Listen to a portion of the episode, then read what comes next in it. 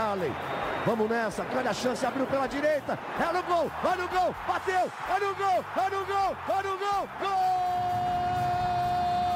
Adriano é o nome dele! Pegou, largou, tá viva dentro da grande área, o Fernandão bate, gol!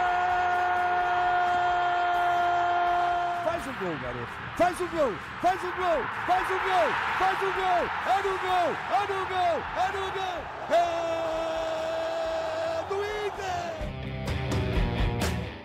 Torcedor Colorado, iniciando mais um podcast aqui em Gé. Globo, episódio 176. Você já sabe, o podcast do Esporte Clube Internacional, o podcast campeão de tudo e um podcast iludido. Se se puede, ponto de interrogação. Vamos debater as chances do Internacional no Campeonato Brasileiro. Flamengo ficou para trás, Fluminense ficou para trás, Corinthians ficou para trás, Atlético Paranaense, Atlético Mineiro e outros.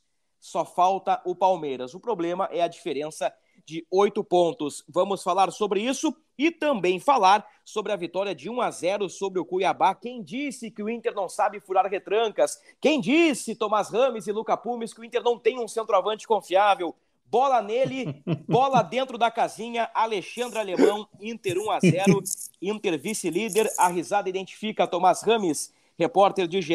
Globo, e eu também ouvi uma manifestação ali do filho do seu Josué, o Luca Pumes, torcedor influenciador. Tomás, eu começo contigo. Que vitória importante! E aquela perguntinha uma rodada depois. É possível sonhar?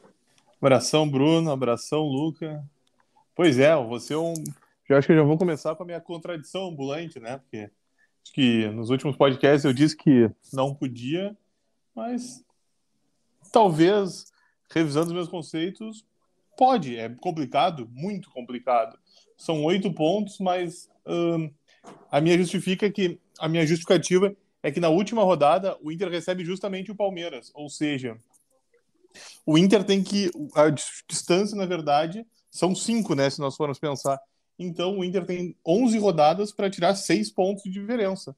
Se vai, vai que o Inter nas próximas duas rodadas faz seis pontos e o Palmeiras dá um tropeço, né? Quem sabe aí o Inter fica vivo na competição.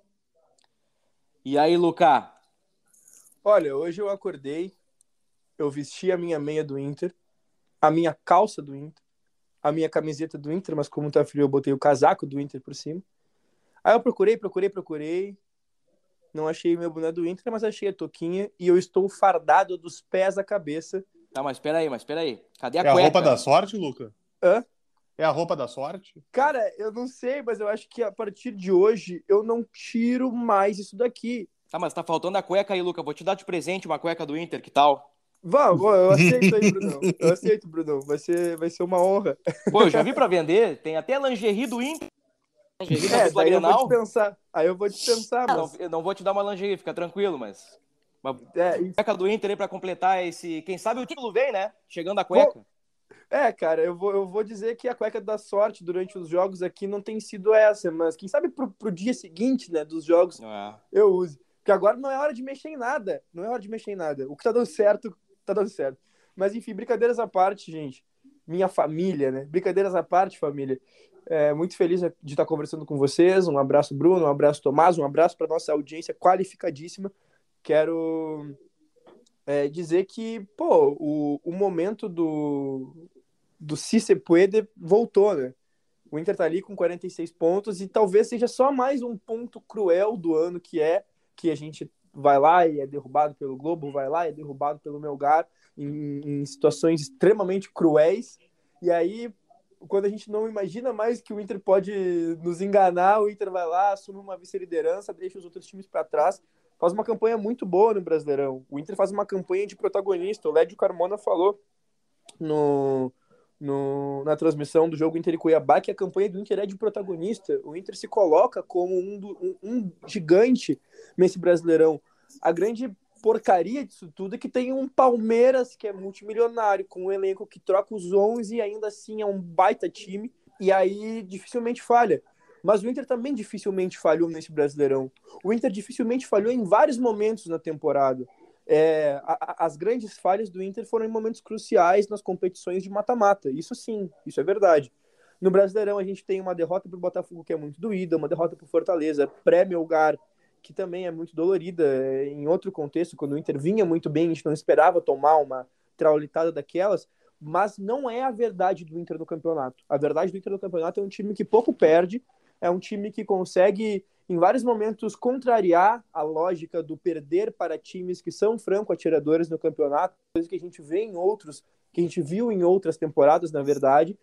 E a partir de agora, se o Inter coloca essa seriedade em campo, se o Inter vai para cima, se o Inter joga com alegria, seriedade fora de campo, alegria dentro da, das quatro linhas. É, como a gente viu o Inter trocando bola, coisa linda a hora que o Pedro Henrique cruza a bola, o alemão dá aquele cabeceio maravilhoso, o Pedro Henrique já cai ajoelhado, apontando os braços para cima, agradecendo aos céus. É emocionante ver dois colorados fazendo aquilo ali, se entregando dentro de campo. Se o Inter é, jogar com, com alegria, propondo, é, entendendo a lógica de cada adversário, mas não deixando de propor, eu acredito que dá sim. Eu acredito que a gente pode fazer essa é, fazer desses limões uma limonada e não ser só mais uma uma ilusão, né, pra gente, mais uma decepção na temporada. Mas tem que ter muita cautela porque como a gente já falou aqui, o Palmeiras é complicado.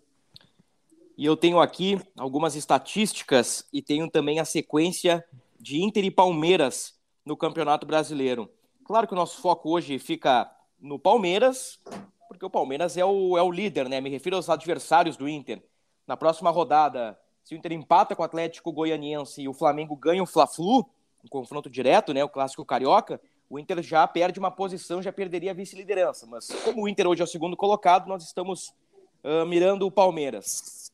Segundo o espião estatístico de Gé. Globo, o Palmeiras tem 80% de chance de ser campeão brasileiro. 80%.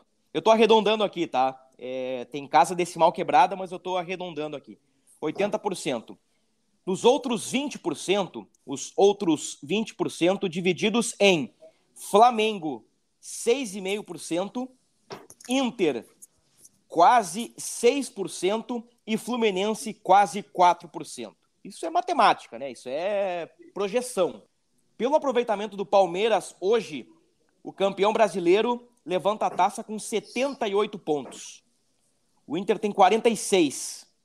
Pela matemática, o Inter precisaria de 32 pontos. Seriam 10 vitórias e 12 empates em 12 rodadas. Então, vocês percebam que existe o sentimento de que é possível, mas a matemática ainda joga contra. E a diferença na tabela também joga contra. Eu diria que neste momento a chance de título é um pouquinho mais ilusão do que realidade, infelizmente. Infelizmente, é a minha percepção que hoje é um pouquinho mais ilusão do que realidade. O Inter terá pela frente Atlético Goianiense fora, Bragantino e Santos em casa, Flamengo fora, Goiás em casa. Nesta mesma sequência, o Palmeiras terá Santos em casa, Galo fora, Botafogo fora, Coritiba em casa e Atlético Goianiense fora. Então, se é para tirar pontos, Tomás, o Inter tem que somar pontos contra Goianiense e Bragantino e secar o Palmeiras no clássico contra o Peixe, o desesperado Peixe, que demitiu na segunda-feira o Lisca e num confronto bem interessante contra o Atlético Mineiro. Sem dúvida, Bruno. Não dá para perder pontos nas próximas duas rodadas, né? E agora tem isso, né? Tem que ver. tem um fato novo, né? Relembrando o ex-presidente Vitório Pífero, né? Que você bem citou. Santos demite o Lisca, né? Vamos vir uma incógnita como é que vai ser o clássico, né? E, mas é clássico, né? Então pode equiparar. De repente o Santos faz um jogo duro, né? Com o Palmeiras, de repente tira um pontinho. E depois tem o Galo, né? Do Cuca que nós já falamos várias vezes que acreditávamos que ia né? Subir ainda não subiu, mas quem sabe, né? Contra o Palmeiras não engrossa e um empatezinho ali. E aí o Inter tá vivo, né? Tem que... é. Mas é isso. O importante, primeiro é o Inter fazer os seis pontos, né? É, o Inter não a... pode perder ponto nessas duas próximas rodadas. É, no, no turno, o Inter empatou com o Goianiense no Beira-Rio 1 a 1 jogo em que o Inter foi muito mal. O Inter deveria, né, ou poderia ter perdido aquele jogo. O Atlético Goianiense jogou muito melhor, e o Mano admitiu isso depois do jogo. E o Inter ganhou do Bragantino em Bragança Paulista, e o Bragantino não é o mesmo do último campeonato. Embora tenha jogadores insinuantes como o ponta-direita Arthur, que é o melhor jogador do Bragantino. E o Palmeiras tem Santos, né, um clássico Vai que, né? E depois tem o Atlético Mineiro. É, é, é um jogo chave contra o Atlético Goianiense no, no próximo fim de semana. Ô, ô Luca, e, e, a rodada como um todo ela foi muito boa, né? Tirando as vitórias de Palmeiras e Fluminense, o Atlético Paranaense empatou, o Corinthians empatou, o Flamengo empatou, o Atlético Mineiro empatou, o América Mineiro empatou, o Goiás empatou e o Santos perdeu. Até os caras que estão atrás do Inter já, alguma distância considerável, não, não venceram. Então a rodada foi muito boa. Foi, foi muito boa, eu pude assistir ao lado do seu Josué. Acho que é importante dizer oh, isso aí, né? Que referência. pude assistir do la ao lado do seu Josué, né? A rodada, e eu acho que. Eu, bom, é a prova de que juntos somos imbatíveis, né? Nós assistindo junto aí deu, deu quase tudo certo pro Inter. O Juventude quase arrancou o empate do Palmeiras ainda, imagina, em pleno Allianz Parque. Nossa senhora, ia ser uma loucura. Mas brincadeiras à parte, o Inter, de fato, de fato teve uma rodada muito ao seu favor. Eu acredito que eh, poderia ter sido melhor realmente só se o se o Goiás tivesse realmente vencido o Flamengo, né? Inclusive polêmico, polêmico o lance do, do gol do Flamengo, me lembrou muito o lance do Inter contra o Corinthians em 2020, o tetracampeonato brasileiro. O, o, Enfim, o lance é cada... parecido com aquele do Abel Hernandes, né? Que ele divide a bola pelo alto com o Cássio. É, cada. Como é que é, né? Dois pesos, duas medidas, né? Cada... Só para contextualizar mesmo pro, pro, pro, pro ouvinte do nosso podcast, daqui a pouco não viu o lance do Flamengo, lá o lance polêmico, é parecido com aquele do Abel Hernandes, que divide pelo alto com o Cássio, no rebote o. Lembram do Lucas Ribeiro, zagueiro que está no Ceará hoje, o Lucas Ribeiro faz o gol, mas o, o, o Boquinha Nervosa, Pitos, o Wilton Sampaio já tinha paralisado o jogo. Por favor, continue, Lucas. Boquinha nervosa. Boquinha nervosa. É, os caras estão. Toda hora. É, boquinha nervosa, né? É, Toda hora. Espero, tem vários, tem vários no Brasil. Tem vários no Brasil. Poderia, ali poderia ter sido nosso 1x0. Mas enfim, e também, né, o jogo do Palmeiras, mas a rodada foi muito boa para o Inter. O Inter, se continuar com essa sorte, pode, pode alçar novos voos do campeonato, mas o que tem que fazer é a sua parte. Como tu bem citaste, Bruno, anteriormente, uh, o Inter precisa pontuar e pontuar bem contra o Atlético Goianiense e Bragantino. Não são jogos fáceis, não são jogos fáceis, nem de longe são jogos fáceis. O Inter tem o Atlético Goianiense fora e o Bragantino em casa, né? É, o Atlético Goianiense que não não está fazendo um campeonato brasileiro brilhante, mas chegou longe é, na, nas competições, né? Enfim, na, na, nas Faz Copas. um campeonato e... horrível, né? O penúltimo. É. É, o, o retorno do Goianiense é horrível, né? No primeiro turno, o Goianiense em algum momento incomodou ali no meio da tabela. E aí, quando colocaram Copa do Brasil e Sul-Americana, assim como aconteceu com Fortaleza, né? Os times que não têm uh, muito, muito, elenco, ainda estão se estruturando, né? O, o Campeonato Brasileiro puxou eles para baixo. Sabe, o Atlético Goianiense eu não acho um time tão ruim. Eu acho o Atlético Goianiense superior a Coritiba, Havaí, Cuiabá. Eu também. Vou, vou, te dizer que, que até Botafogo, mas hoje se encontra aí numa situação de vice-lanterna, né? Hum. É jogo perigoso time, lá em Goiânia, hein? Claro, pega esse time que tá precisando da vitória, que não tem um, um, um 11 inicial fraco, é, que é um time bem estruturadinho, joga direito, em casa, precisando da vitória, é um jogo bem complicado para o Inter. Ah, não, vocês estão se vacinando porque o Inter vai jogar contra o vice Não, nada disso. Pô, tudo que a gente falou realmente tem que ser pesado nesse momento. É um time que conseguiu é, chegar longe na Copa do Brasil, na Sul-Americana, e se atrapalhou no Campeonato Brasileiro, essa é a verdade, mas ele ainda tem pretensão de buscar, ele não, quer, não vai querer cair, não vai é, morrer aceitando, né? Ele vai nadar para isso. E a gente pega eles bem nesse tempo de retomada, um tempo que eles estão, eles recém foram eliminados da Copa Sul-Americana, eles vão ter um, um, uma nova chance aí de se concentrar no Brasileirão, é, porque vamos e vemos, né? Para um time com a história que tem o Atlético Goianiense, se ele tem a chance de ser campeão de alguma coisa e cair para a Série B, ele tem mais é que tentar ser campeão de alguma coisa e cair para a Série B. Já caiu para a Série B um monte de vezes, a realidade é. dele é essa. Ano que vem ele volta campeão da Sul-Americana ou da Copa do Brasil e na Série A de novo. Pronto, tá ótimo para ele. Ele botou alguma coisa na história, no currículo dele. Aí ele abdica de alguma coisa para outra, né, para vencer outra. Mas agora a realidade não é mais essa. Ele foi eliminado das duas competições e ele vai focar no Brasileirão até o final para não cair. Então é um jogo dificílimo que nós teremos em Goiânia. Eu peço ajuda de vocês para um, um recorte pós-Melgar.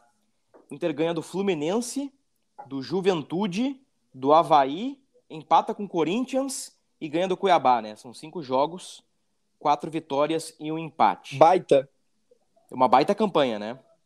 Agora a minha provocação é a seguinte, e até discutíamos uh, na redação integrada de G. Globo e RBS TV, nós estávamos debatendo justamente uma declaração do Mano Menezes. Pós-Melgar, o Mano disse que o time do Inter não estava pronto para ser campeão da, da Sul-Americana. Um mês depois, o Mano dá a entender que o Inter tem condições de ser campeão do Campeonato Brasileiro, até num discurso, na minha interpretação, né, e, na, minha, na minha leitura, uh, surpreendentemente otimista do, do Mano Menezes. Eu acho que o Inter, pela grandeza, tem que pensar grande, tem que uh, pensar no Palmeiras, consolidar o G4, mas conhecendo o Mano Menezes, conhecendo a figura cautelosa muitas vezes de Mano Menezes, eu, eu me surpreendi com o discurso. Por que será que há um mês o time do Inter não estava pronto e um mês depois o Inter dá mostras de estar pronto? Seriam as quatro semanas cheias para trabalhar? A, a, a boa sequência de resultados? Queria ouvir você sobre este tema. Pode ir, Tomás. Olha, Bruno, acho que um somatório, né? É, doeu, né? Óbvio, sempre dói, né? Uma eliminação do jeito que foi, né? O torcedor não queria cair.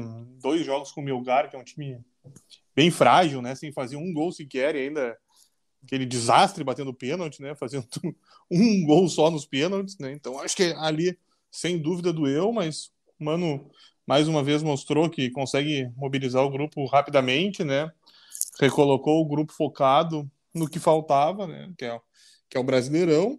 O time né, mostrou que conseguiu é, superar essa dor, né? O Inter tomou dois gols só nesse período. São cinco jogos desde o Melgar, o Inter tomou dois gols. Ou seja, a defesa está muito bem, o ataque tem feito gols, né? O alemão, que você tanto idolatra aqui, mas tem brilhado, né? Não tem como dizer que não. E o Inter encontrou uma forma de jogar. Acho que o Inter tá indo bem. Até acho que o Inter não foi, não fez um jogo tão tão plástico assim no, no sábado. Acho que o primeiro tempo foi bom, mas o segundo caiu de produção, mas o Inter lutou, né? Não não ficou não aceitou o empate até sair aquele gol. Então eu acho que tudo isso, entendeu? Mostra que o Inter tem condição. É óbvio, só que o problema é, é o que nós citamos, é a distância para o Palmeiras, mas uh, o Inter mostra que tem força né, para disputar. Eu já citei algumas vezes que eu não acho que eu vejo grupos grupos e times melhores que o Inter e sigo achando mesmo, né? Não, não acho que o time do Inter uh, virou o melhor do Brasil nesse mês que desde o meu lugar ainda acho que há grupos melhores que o Inter, mas uh, um conjunto das situações tem ajudado o Inter e ele está aproveitando e é isso que tem que acontecer. Deixa eu te provocar, Tomás, antes de ouvir o Luca. Dá para dizer que contra o Cuiabá o Inter fez o gol no momento certo. É, isso aí, isso realmente é uma provocação, né? Porque não existe momento errado para fazer um gol, né? Mas, mas, mas, é só, exatamente, é para provocar. Um dia eu vou aprender quando tem um momento errado para fazer um gol, né? Não, mas, mas é, contextualizando, eu concordo contigo. Bom primeiro tempo do Inter. É, embora a retranca do Cuiabá, né? Nós já havíamos falado né, sobre isso, que o Cuiabá ia vir com uma linha de 5.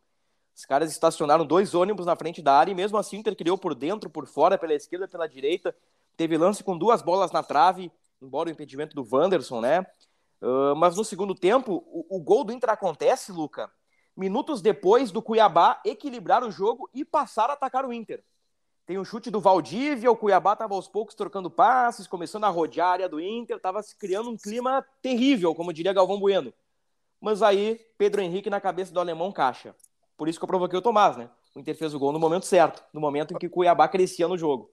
Ó, eu tenho algumas considerações a fazer dos últimos momentos de diálogo aqui. Em primeiro lugar, eu tento concordar com o Tomás que não existe um momento errado para fazer um gol. Ah, é, é, um, é, um, é um poeta, o Bruno, né? Ele conseguiu. Agora nós temos o momento certo para fazer um gol. Mas... Não, é mas, é genial, é. Mas assim, ó, eu, vou, eu vou recapitular e, e faz muito sentido nesse podcast, inclusive com a abertura desse podcast.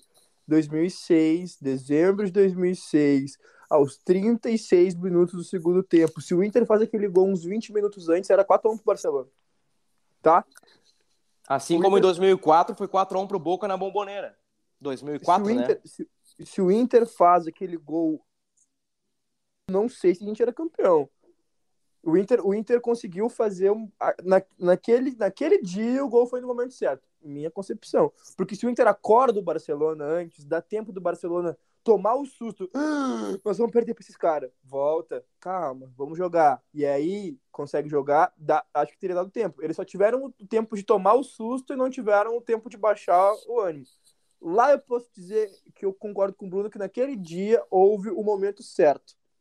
Houve o momento certo. Aquele Barcelona jogava muita bola, gente. Nós tínhamos um time incrível, mas aquele dia nós fizemos o gol no momento certo, minha opinião. Agora, num jogo contra o Cuiabá, qualquer momento de fazer um gol é o momento certo, porque se o Cuiabá vem para cima, nós temos força para pegar o Cuiabá de novo. O Cuiabá não é o Barcelona, né? É... Olha. Não, é... olha, passou já. Ó, o Daverson. não, agora tu não pode. Não, não, não existe mais um retorno para tu para essa minha tese cair. Só ano que vem, daí ano que vem é outra coisa. Mas enfim. Nem sei se vai ter entre Cuiabá ano que vem, né? Tem é, mais é, essa. Mesmo. Cuiabá o, tá na zona no momento. O Tomás, na explanação dele, falou uma coisa muito importante: a capacidade de remobilizar o, o time. O Mano tem essa questão de levanta, sacode a poeira e dá volta por cima muito rápido, né, cara? É, é algo que o Inter parece que toma uma cacetada e já sai pronto para para brigar de novo, entendeu? É, em todas as competições a gente viu alguma coisa parecida com isso. Em todos os momentos frustrantes do Inter, o Inter já saiu pronto para a próxima. É uma coisa de tipo, ei, isso, vamos para cima. E isso vem muito com esse perfil de treinador que é o Mano. É, e aí, hoje vai ser o momento, momento pancada gratuita no Cacique. A gente não encontraria Gostamos. isso é isso num, num Medina da vida. Pode ter uma concepção moderna de futebol, sim, sim. O Inter queria isso, eu também. Concepção moderna, futebol propositivo, que a gente não viu na prática acontecendo com o Medina. A gente viu em alguma forma isso acontecendo em outros trabalhos, mas com o Medina não. E com o Medina a gente não encontraria nem isso, dessa capacidade de olhar para os caras e dizer que juntos a coisa ia acontecer e no jogo seguinte o time já está demonstrando bom futebol. O Inter pegou o Fluminense logo, logo depois do Melgar ali, fez uma partida como se tivesse vindo de uma classificação heróica ou se tivesse vindo de uma classificação fácil. Jogou tranquilo contra o Fluminense, que é um dos grandes times desse campeonato. Mas respondendo à pergunta inicial do Bruno sobre é, as frases do Mano Menezes, eu acredito que, que é justamente nas palavras que a gente vai encontrar a resposta. Porque depois do jogo contra o Melgar, ele fala essa questão de não estar tá pronto, mas na verdade o que eu acho é que, que o que não estava pronto mesmo era o discurso do Mano caso o Inter perdesse. O Inter não esperava perder, o Inter não esperava nada aquele dia. Eu acho que o Mano estava batido. E, é. e, e, eu acho super justo isso. Eu acho que, que a, essa frase acabou saindo do não estar pronto é, para ser campeão acabou saindo num momento em que não, não se tinha as melhores palavras para falar naquele momento. Nós, comunicadores, estamos aqui e muitas vezes é, nos sobram, muitas vezes nos faltam palavras para definir algumas coisas, porque a gente é pego de surpresa. Mas quanto mais tempo nós temos para pensar em alguma coisa, mais a gente vai florescendo as ideias. Ô, ô Luca, os meus vídeos na voz da torcida eles têm um tom e a minha participação no podcast tem outro, porque a gente vai evoluindo o mesmo assunto conforme o tempo vai passando, certo? Alemão, top 5 atacantes no futebol brasileiro é uma loucura da minha parte? Eu estou. É um devaneio? Cara, é, do, do, futebol brasileiro. Futebol brasileiro, em, claro. Em, atividade no Brasil. Ah, não. Se pegar no futebol mundial, hoje é Haaland, Pedro e Alemão, né? Pessoal, é uma brincadeira, por favor. Pombo, não, não, não me entendam mal, é apenas uma o brincadeira. o pombo é muita bola, o pombo é muita bola. É. Não, mas brincadeiras à parte aí, voltando ao tema alemão, né? Ou entrando no tema alemão, ou pincelando o tema alemão, sete gols no Campeonato Brasileiro, artilheiro do Inter na competição, nove na temporada, empatou com o Edenilson. O alemão que já tem gol de perna esquerda, gol de perna direita, gol de coxa, e contra o Cuiabá ele inaugurou o seu repertório de gols de cabeça. E o impedimento de Nádega. Ah, e tem mais o impedimento de Nádega, né? Sem falar nas bergamotas, né? Sem falar nas bergamotas e na parceria com o Pedro Henrique. Deixa eu ver aqui, eu tenho mais alguns números. O Inter no Beira Rio, segundo melhor mandante. 28 pontos conquistados. Oito vitórias, quatro empates e uma derrota. Só o Fluminense do Fernando Diniz somou mais pontos que o Inter na condição de mandante. O Fluminense somou 29 pontos contra 28 do Inter. Curiosamente, com gol de alemão, o Inter ganhou do Fluminense no Maracanã. O Fluminense perdeu três vezes no Maracanã, mas empatou menos e ganhou mais. No fim das contas, aí o Fluminense tem um pontinho a mais em relação ao Inter, que é o segundo colocado no Brasileirão com 46 pontos. Não, o tem o segundo melhor ataque.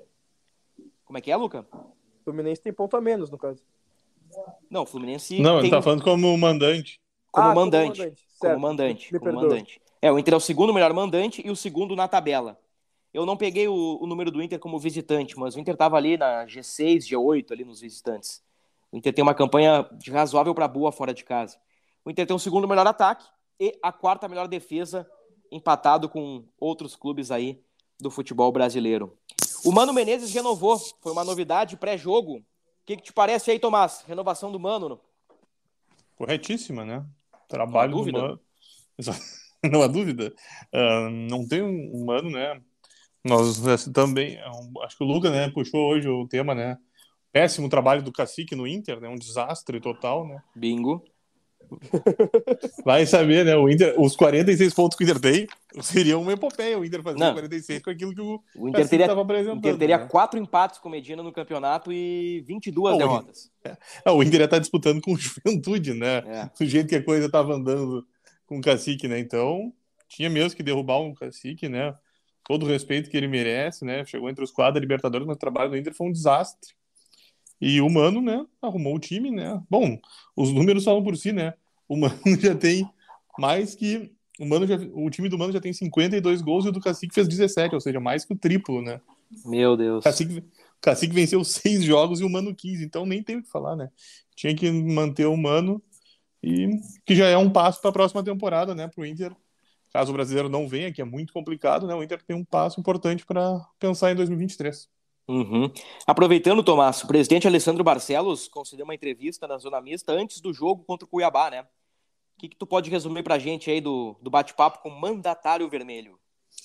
Então, Bruno, o presidente né, reiterou que uh, as renovações do, do Depena e do Wanderson estão encaminhadas, né? Faltam detalhes para bater esse martelo. E o presidente também citou que tem conversado, né, que tem a intenção sim de manter mercado e moledo para o ano que vem, né?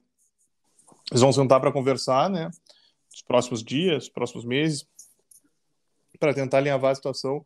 Mas a ideia do presidente é manter essa dupla da zaga, né? Moledo até atualmente é reserva, mas é um jogador tecnicamente muito, muito importante, né? Tecnicamente ele é muito elogiado no Beira Rio, que pega mesmo com o Moledo. Foram as últimas lesões, né? Que ele não tem conseguido uma sequência, mas ele é. Se ele, as lesões pararem, ele vira um jogador muito importante para o Inter e o mercado tem jogado muito bem né, na defesa.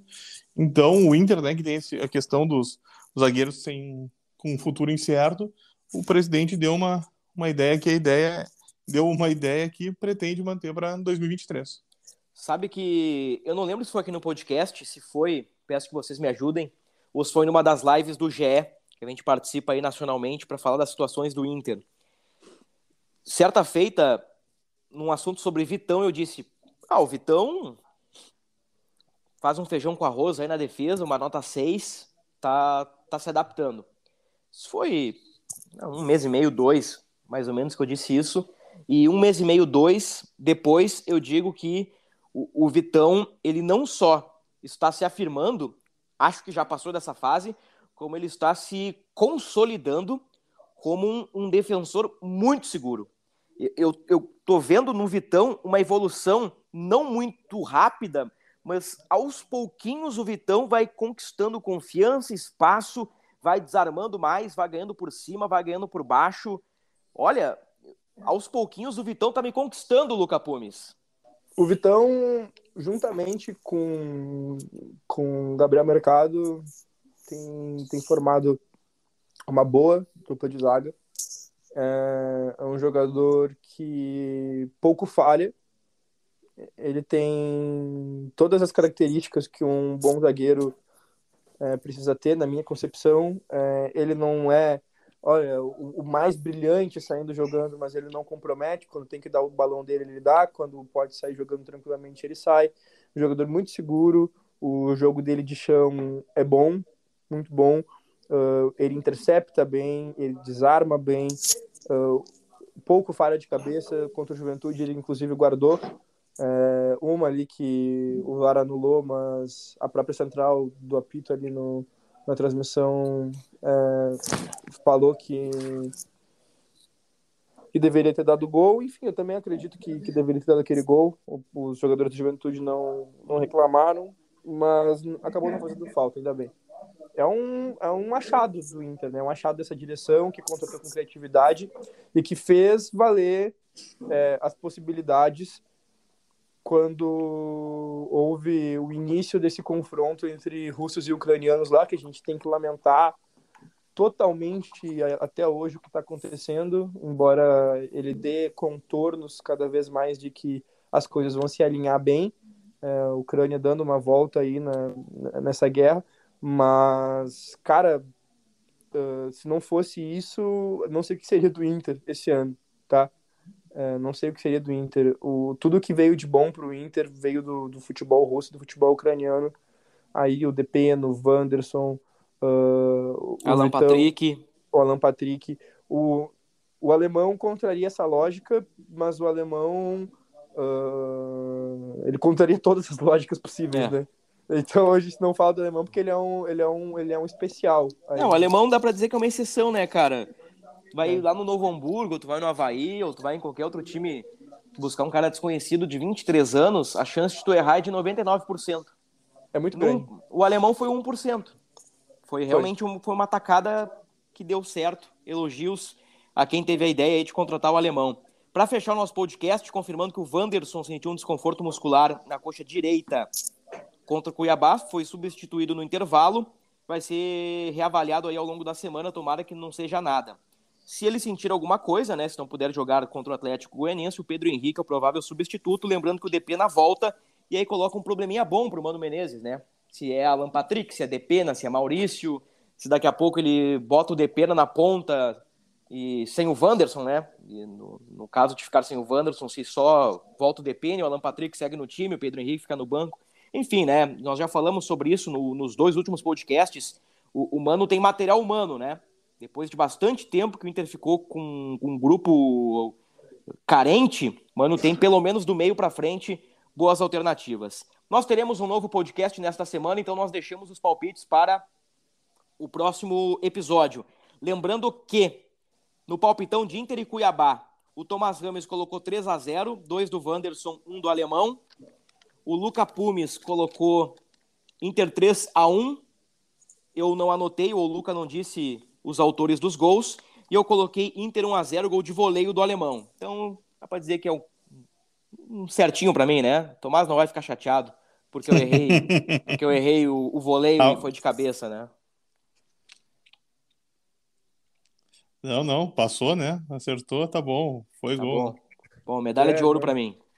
Então, tá, Imagina, tá, vem, vem, Ô, Bruno, chega igual o Paulo Santana aquela vez que ele crava a demissão do Falcão e pede desculpa por ter errado por dois dias, eu acho, né? Sim. Peço, vim aqui pedir perdão por ter errado a maneira com que o alemão faria o gol. É, tipo isso, tipo isso.